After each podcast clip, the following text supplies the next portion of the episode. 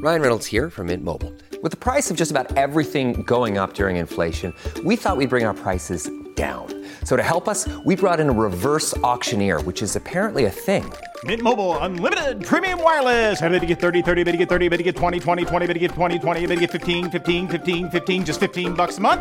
So, Give it a try at mintmobile.com slash switch. $45 upfront for three months plus taxes and fees. Promo rate for new customers for limited time. Unlimited more than 40 gigabytes per month. Slows. Full terms at mintmobile.com. Look, Bumble knows you're exhausted by dating. All the must not take yourself too seriously and 6 1 since that matters. And what do I even say other than hey? well, that's why they're introducing an all new Bumble with exciting features to make compatibility easier, starting the chat better, and dating safer. They've changed, so you don't have to. Download the new Bumble now. When you need mealtime inspiration, it's worth shopping Kroger, where you'll find over 30,000 mouthwatering choices that excite your inner foodie. And no matter what tasty choice you make, you'll enjoy our everyday low prices, plus extra ways to save, like digital coupons worth over $600 each week. You can also save up to $1 off per gallon at the pump with fuel points. More savings and more inspiring flavors make shopping Kroger worth it every time. Kroger, fresh for everyone. Fuel restrictions apply. Hola, esto es New Books Network en español. Estás escuchando un nuevo episodio de Historia Agraria para New Books Network en español.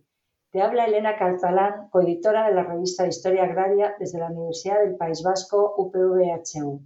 Hoy está con nosotros Analía Godoy desde la Universidad de Buenos Aires. Hola Analía, ¿qué tal estás? Hola, ¿qué tal, Elena? Muy bien. Analía Godoy se licenció y doctoró en la Universidad de Buenos Aires y actualmente disfruta de una beca, beca predoctoral en el Consejo Nacional de Investigaciones Científicas y Técnicas de Argentina. Esta beca la compagina con su actividad docente en la carrera de Historia en la Universidad de, Buenos Aires. Analía viene a hablarnos de su último trabajo eh, titulado Crecimiento agrario y explotaciones campesinas en el noroeste ibérico medieval, León, siglos X al XII, que se ha publicado en el número 89 de Historia Agraria, que es el que corresponde a abril de 2023. O sea que tenemos el artículo realmente recién salido del, horno. ¿no? Eh, bueno, Analia, una medievalista eh, argentina, mmm, hablábamos antes, antes de empezar, no te queda más remedio que eh, bueno, pues estudiar medievo europeo y imagino que este trabajo también forma parte, ya que eres muy joven y acabas de, bueno, estás disfrutando de una beca postdoctoral, tendrá que ver con tu, con tu tesis doctoral. ¿Nos cuentas un poco a ver cómo ha surgido este tema? Eh... Sí, sí, claro. Bueno, mi investigación doctoral se concentró en el fenómeno de la diferenciación social campesina en el área leonesa entre los siglos X y XII. En verdad, la presencia de diferencias económicas, sociales, políticas en las comunidades rurales había sido un tema muy estudiado por la historia social para la Baja Edad Media y es un tema que en las primeras décadas de este siglo se empezó a estudiar en la Alta Edad Media, concretamente a través de lo que el análisis de, la, lo que la historiografía, fundamentalmente la historiografía francesa, llamó las élites rurales. En el marco de esa investigación doctoral que me llevó a sumergirme en la búsqueda y en el análisis de estas élites rurales en León, es donde me fui encontrando con los distintos indicios del fenómeno de expansión y de crecimiento agrario. Y por eso esta, esta publicación se desprende ¿no? de esa investigación doctoral, concretamente de la búsqueda de pensar la relación existente entre ese fenómeno de expansión y de crecimiento y estas diferencias sociales y económicas al interior del campesinado que, como decía, son el tema, eh, el tema de mi investigación doctoral. Eh, muy bien, en la introducción de, de tu trabajo, de hecho, eh, retomas el, el, debate, bueno, o, o, nos planteas que vuelve a haber eh, un debate encima de la mesa. Digo vuelve porque este debate yo cuando estudiaba el siglo pasado también, eh, cuando nos hablaban de medieval, hablábamos un poco de esto, ¿no? Entre el crecimiento agrario, lo que es la, la colonización de, de, tierras incultas, los modos de colonización, y esto se ha, como bien estás diciendo, se ha visto desde perspectivas eh, un, poco, un poco diferentes. Este, este debate, ¿tú dónde te sitúas en este debate? O tu investigación, mejor dicho, claro, ¿dónde se sitúa?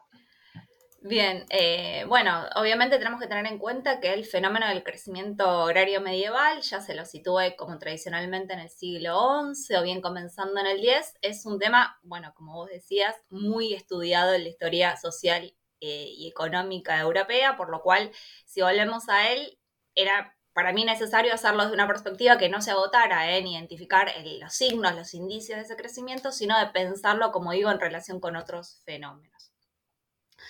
Ahora bien, una cuestión con respecto al crecimiento y esta expansión económica, la situación del noroeste de la península ibérica, en ese espacio entre la cordillera cantábrica y el Duero, está en una situación particular porque se entrevera, digamos, el proceso económico con un proceso político y militar macro que es el del avance de los reinos cristianos hacia el sur, ¿no? Lo que en otra época se llamaba el proceso de reconquista.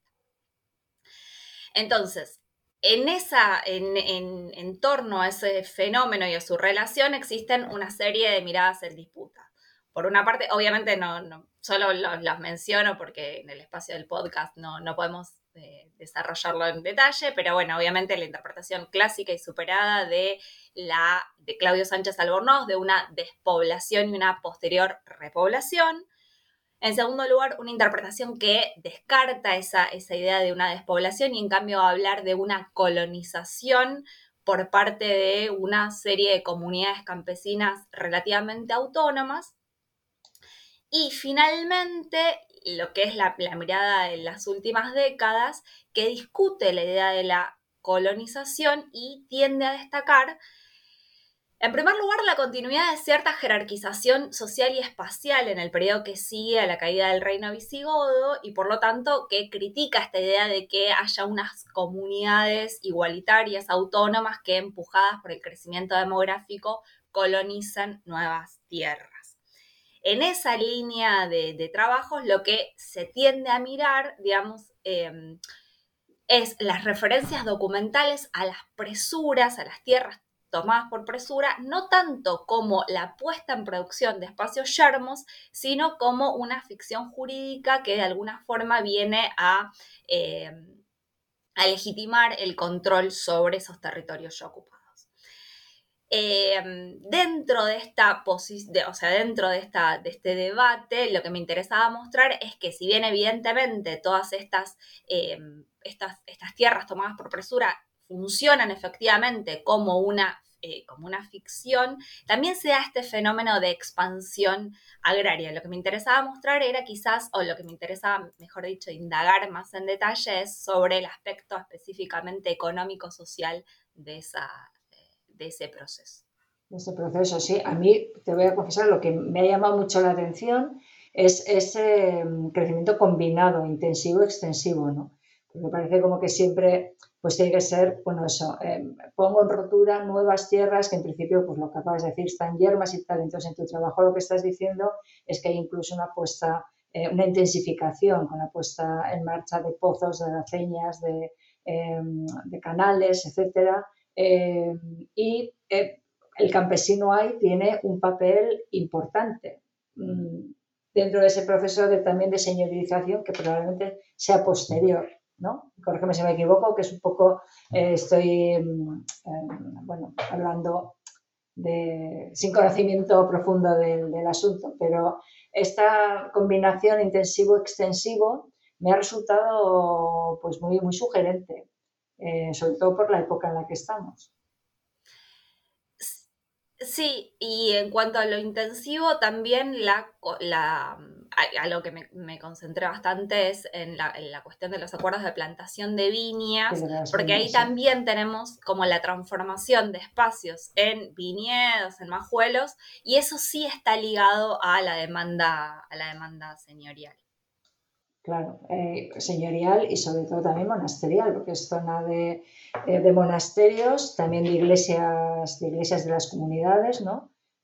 Bueno, puede decir que también es una señorización muy distinta a la que luego va a haber eh, más hacia el sur, mucho más democrática sí se puede utilizar, no se puede utilizar ese término, pero bueno, quiero decir que son señores menos señores, ¿no? Menos, em, no sé cómo explicarlo, menos, em, con menos jerarquización quizá que lo que luego vendrá a medida que nos vayamos expandiendo, expandiendo hacia el sur. Pero bueno, ya te digo que son cosas que me han ido sugiriendo a mí a medida que yo iba leyendo tu, artículo, ¿no? A mí eh, me gusta mucho preguntaros por, los entresijos de, del trabajo, ¿no? Porque claro, em, estamos allá hablando, los oyentes estarán escuchando, pues bueno, que roturamos, intensificamos, los señores, los campesinos, pero claro, estamos hablando del siglo XI, del siglo XII, entonces me gustaría que contara sobre todo, porque esto es un podcast de divulgación, eh, para la gente que, no es historiadora, que no se ha acercado nunca a las fuentes de la Edad Media, qué tipo de fuentes eh, has utilizado para poder hacer tu estudio.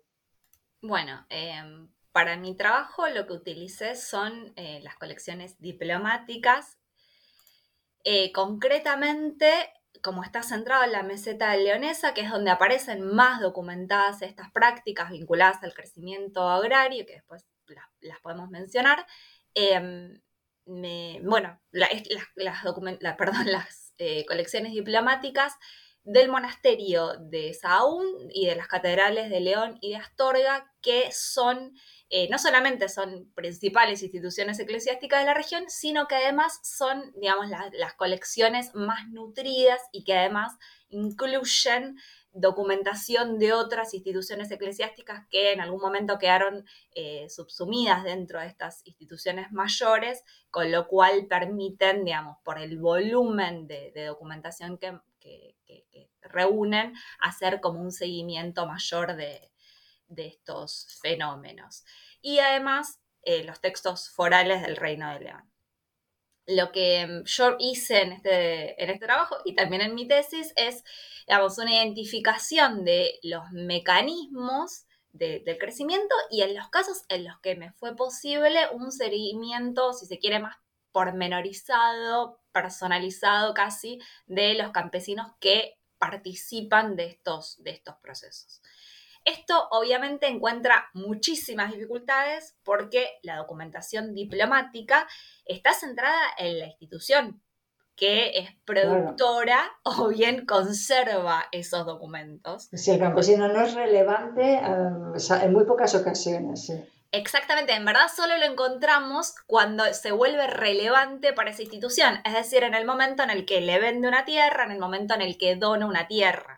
Con lo cual, en muchos casos, lo que me encuentro o lo que me fui encontrando es una referencia, no sé, de una venta o de una donación en la cual se refiere que esa tierra se tiene por mitades o que esa tierra se tiene porque se la puso en producción en algún momento y no tenemos mayor información sobre en qué momento, en qué tierras eh, o, en las tierras de qué institución o de qué laico fue desarrollado un acuerdo de plantación por mitades por ejemplo. Son muchísimas las lagunas y quizás a esa persona después me la vuelvo a encontrar, eh, ya digo, a través de un análisis muy, muy pormenorizado, me vuelvo a encontrar ese campesino que es propietario en otra villa o que aparece eh, en una corte regia. Eso es lo que me ha permitido de alguna forma trazar esas, esas trayectorias. Sí, a mí Dice que lo que me, me, choca es que es muy permeable todo, ¿no? O sea, cuando hablas, por ejemplo, de, de, estás explicando el régimen de explotación de las viñas y de no las viñas, o sea, esto que dices de por mitades, que igual tendríamos que explicar un poco qué significa la parcería o el dominio directo, o sea, que al final no hay una división tan clara como en principio pudiera parecer de determinada tierra eh, o determinada institución está explotando con este contrato o con este otro, sino que hay una permeabilidad en función de los intereses. O sea, en definitiva, casi casi como si fueran buscando la mejor opción en cada uno de, los momentos. Eh, esto, eh, pues, pues no sé, sobre todo lo de las mitades, que yo creo que se sobreentiende, pero explicar un poquito para la gente que no sepa, y esta, esta doble, digamos, explotación o permeabilización entre las formas de explotación agraria en esta zona? Bueno, em, en verdad yo lo que fui identificando son como dos grandes formas de expansión o de crecimiento, a través de las cuales los señores, ya sean eh, aristócratas laicos, ya sean eh, los monasterios, de alguna forma fomentan eh, este crecimiento agrario. El primero son los, los casos de ciertas concesiones que em, están contenidas en los fueros, digamos, de, alguna forma, fueros que incluyen algunos... Em, eh, que, incluyen algunos preceptos que otorga condiciones favorables para los campesinos que pongan en producción nuevas tierras. Y por otra parte, esto que, que, mencionabas vos, que son estos acuerdos de plantación por, de viñas en general por mitades. En esos casos, em, una institución eclesiástica entregaba una tierra a un campesino para que pusiera, para, que la pusiera en producción, para que plantara una viña, y al cabo de un determinado tiempo, al cabo del cual se considera que esa viña, ese majuelo está criado, se produciría una partición y el campesino obtendría la mitad de la viña plantada. Esto como, digamos, como instrumento em, tiene obviamente paralelos en otras regiones europeas, como el Complant francés, etcétera, pero como vos em, decías muy bien, no tenemos del todo claro qué sucede una vez que esta viña ya fue criada y ya, se considera, digamos, la ya se considera esa tierra puesta en producción. Porque por una parte nos aparece que la mitad correspondiente a los señores podía ser explotada de forma directa, pues, digamos, bajo la, la, autoridad de, un merino, por ejemplo, o bien incorporarse a las explotaciones campesinas bajo la forma del pago de un censo. Entonces no tenemos del todo claro qué es lo que pasa con esas, si, efectivamente se produce la partición por mitades o no. Lo que sí yo pude detectar en esta, eh, en estos siglos al menos, es que de la mitad de los campesinos, esos campesinos muchas veces pueden disponer de esa mitad obtenida como su propiedad, donándola, eh, perdón, donándola o vendiéndola a otros eh, aristócratas y no necesariamente vuelve al monasterio. Por eso el, el, dominio útil, quieres decir. el eminente ¿También cede en el eminente? No, el eminente debería quedar en el monasterio, ¿no? O en el, propietario inicial. O sea, ¿qué es lo que puede ceder el, campesino? El uso de. Pregunto, ¿eh? Porque. puede, ser, puede ser el uso, pero muchas veces, como cede también. A ver, en algunos casos aparece esto limitado porque solamente puede ser el uso a quien continúe pagando el censo.